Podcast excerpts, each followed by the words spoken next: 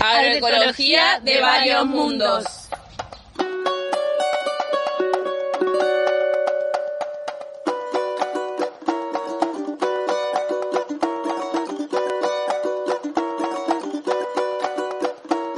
Chega de tanta amargura no peito da gente. Chega de tanta corrente, de tanto penar.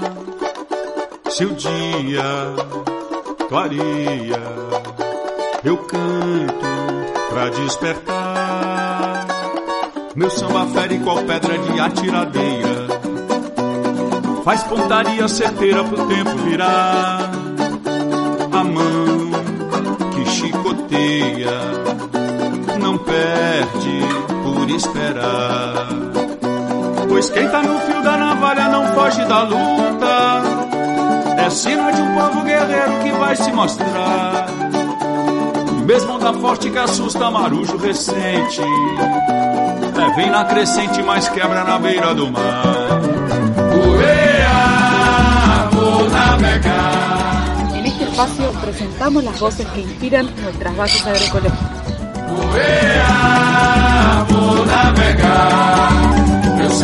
Estas son las voces que nos llegan de la comunidad zapatista. Sobre cómo lo estoy viviendo, con tranquilidad, rebeldía y prudencia. La comunidad, es decir, fuera de la ciudad, la situación es muy otra. Los alimentos están en la huerta, hay reservas de maíz y frijol. Todos los días tomamos aguas calientes, medicinales, ejercitamos el cuerpo con el trabajo agrícola y de pequeña ganadería. El pánico no es tan grande, porque no hay suficiente tiempo como para perder el día viendo fake news, teorías de conspiración y las cadenas del mal gobierno. Las relaciones sociales son las justas y necesarias. La solidaridad es absoluta con el conocido y el extraño. La vida no para, no hay como quedarse en casa. Los animales morirían de hambre y las chacras podrían perderse. No hay expectativas sobre ayudas del Estado.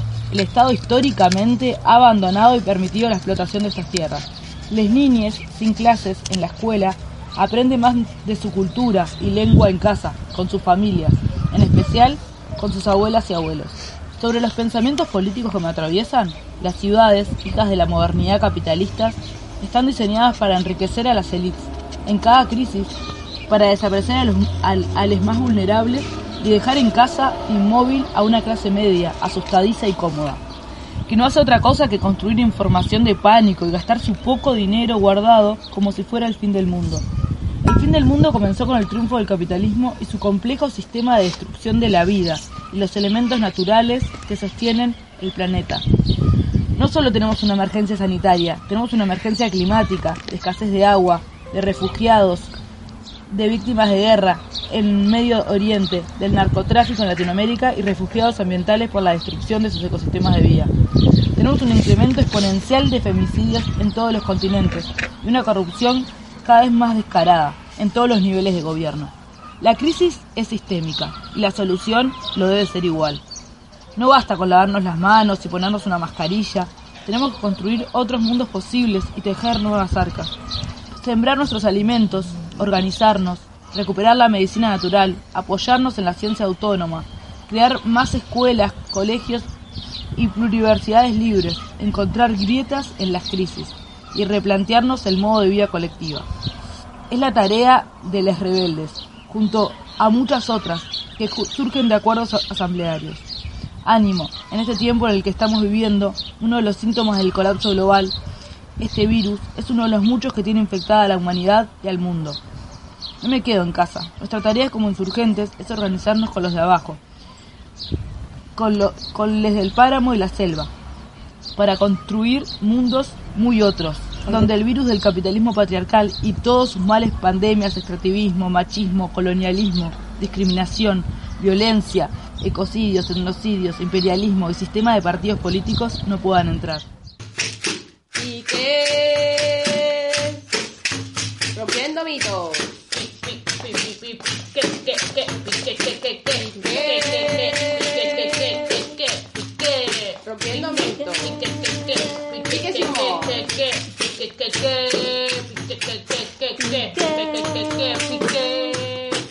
andas, che?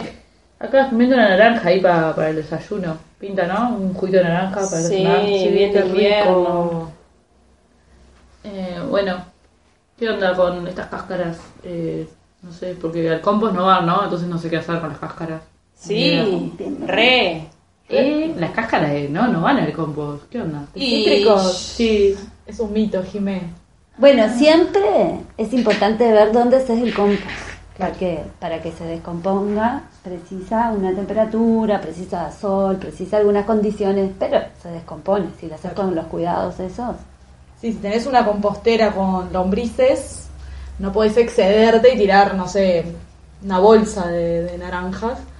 Porque sí, es un medio muy ácido, entonces las pobres no van a sobrevivir. Claro, pero me pasa pero- eso a mí, ¿entendés? Que yo como tipo pilla y naranja y no sé, o sea, no vean, vivo ahí, viste, en Montevideo en el centro, o sea, no da para para tirarlas, me parece, todo eso al compost me, me llena el toque, como no entiendo Bueno. qué hacer, ¿entendés? ¿Qué puedo hacer con el resto de las cáscaras? Ni idea. Se puede hacer eh, el detergente. Es como un preparado con las cáscaras de las naranjas y, el, y agua que se deja en, puede ser en un bidón de esos de, de plástico, de, de agua. Se deja, se van colocando las cáscaras, se cubre con agua y se deja tapado al sol. Y hay que abrirlo cada dos días más o menos. ¿Por qué? ¿Decís que te explota la cara? Bueno, hay que tener ese cuidado. ¿no? Cuando se abre, no poner la cara a, a la salida del, del pico de la botella, del bidón. Porque Pero- levanta una presión, es como un fermento que hace. ¿Y qué lo dejo? ¿Una semanita y está pronto? Y un mes más o menos. Un mes. Sí. Ahí va. Ahí Sí. va. Si la temperatura es muy alta, capaz que 20 días, ¿no? Como que deja el sol. Exacto. O sea, no tengo que comprar más detergente, me está hablando de eso, o sea, me hago un detergente así con naranja, Caserito, pim, pum, caserito. detergente. Ah, qué Pim bueno. pum pan, Che, y, yo- y- y sabes que a mí me pasa que en mi casa tengo un humedal y no quiero usar em, como nada de desinfectantes, químicos, ¿viste? Como que después me pasa que me preocupa ahí lo que tiro para el humedal. ¿Hay alguna otra cosita, receta para limpieza? ¿Me puedas tirar un piquecito?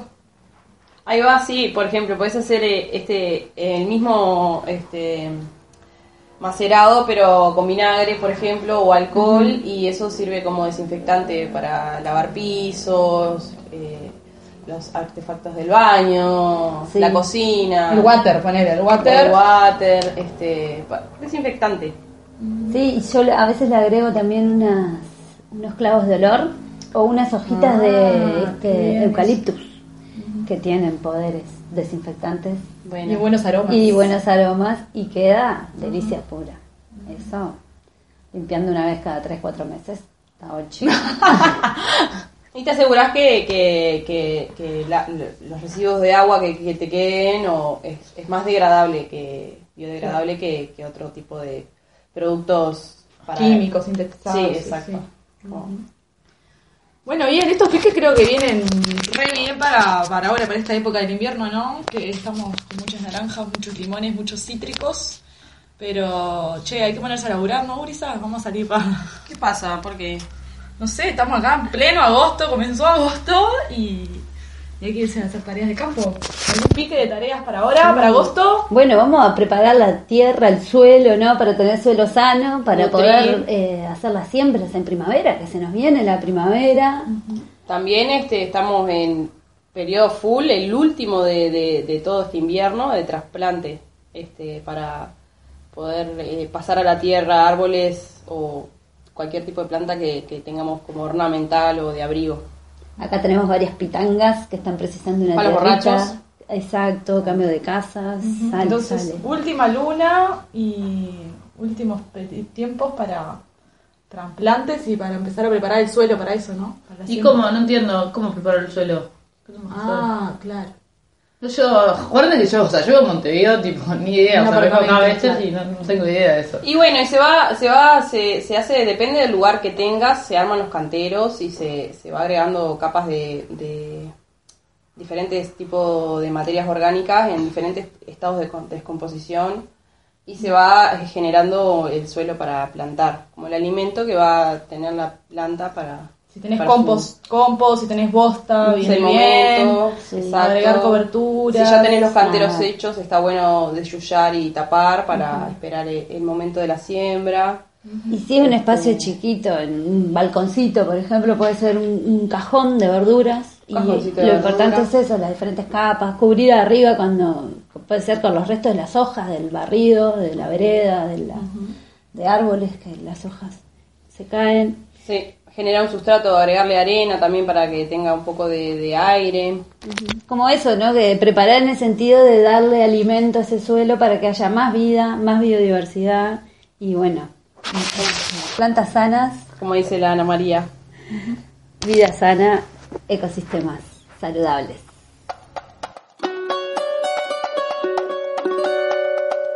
Hoy vamos a compartir la voz de Ana María Primavesi a través de un libro, La Convención de los Vientos, Agroecología en Cuentos. Chega de tanta amargura no peito da gente. Ana Primavesi es para nosotras una referenta en agroecología. Ella siempre promueve y enseña a observar y a reflexionar a partir de la observación, trabajando en la agricultura, promoviendo la vida del suelo en armonía con esa agricultura. Y siempre promoviendo que el suelo sano permite plantas sanas y alimentación sana para la población, para tener una población saludable. Ana María Primavesi nació en Austria en 1920 y murió el año pasado en Brasil, donde vivió gran parte de su vida. Ella se formó en agronomía y este, es doctora en suelos y nutrición vegetal. Compartimos el cuento con ustedes.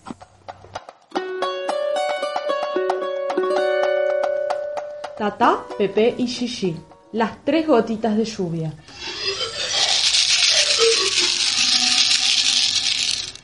Tata, Pepe y Gigi eran tres gotitas de lluvia que habían salido del mar y ahora viajaban en una nube blanca y vaporosa. ¡Ay! Cantaban de alegría. Era un día caluroso y los árboles del bosque transpiraban mucho. Pobres árboles, ¿cómo sufren con el calor? El aire por encima de ellos temblaba. Estaba muy húmedo. Y de repente, una nube no pudo más sustentarse. No aguanto más, me estoy cayendo. Las gotitas se encogieron. Se encogieron tanto que se volvieron gotas de agua, grandes y pesadas.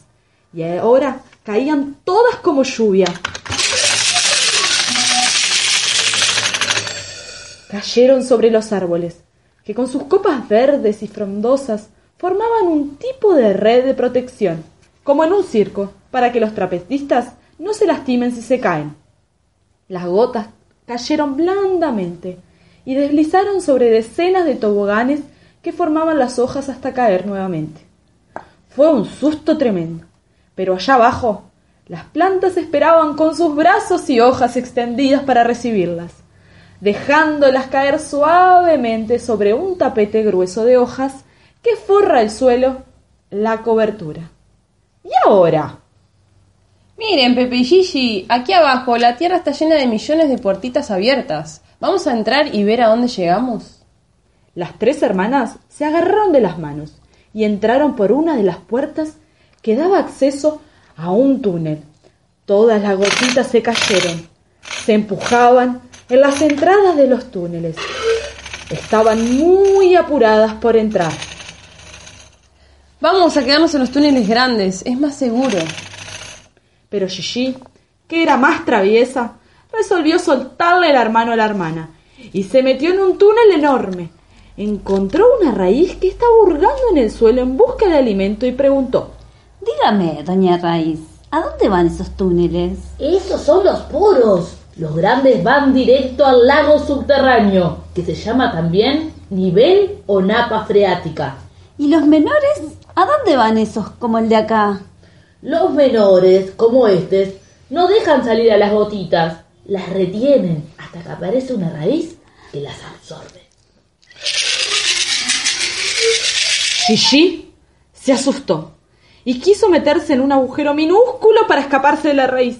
Pero la raíz, ¡ah! a las carcajadas. De eso no hay más salida. Acá te quedás hasta que un día la tierra se reseca tanto que te evaporás y podés huir. Pero para eso demora. En el bosque es muy difícil que te pase. ¿En qué lío me metí? No es tan malo. Voy a abrir una puertita bien en mi punta y entras. Solo no te asustes con la turbulencia. Allá adentro existe un vacío que va a empujarte violentamente hacia arriba. La corriente transpiratoria. Estaba muy oscuro ahí dentro. Pero lo peor fue que alguien se subió sobre su espalda y se agarraba con fuerza.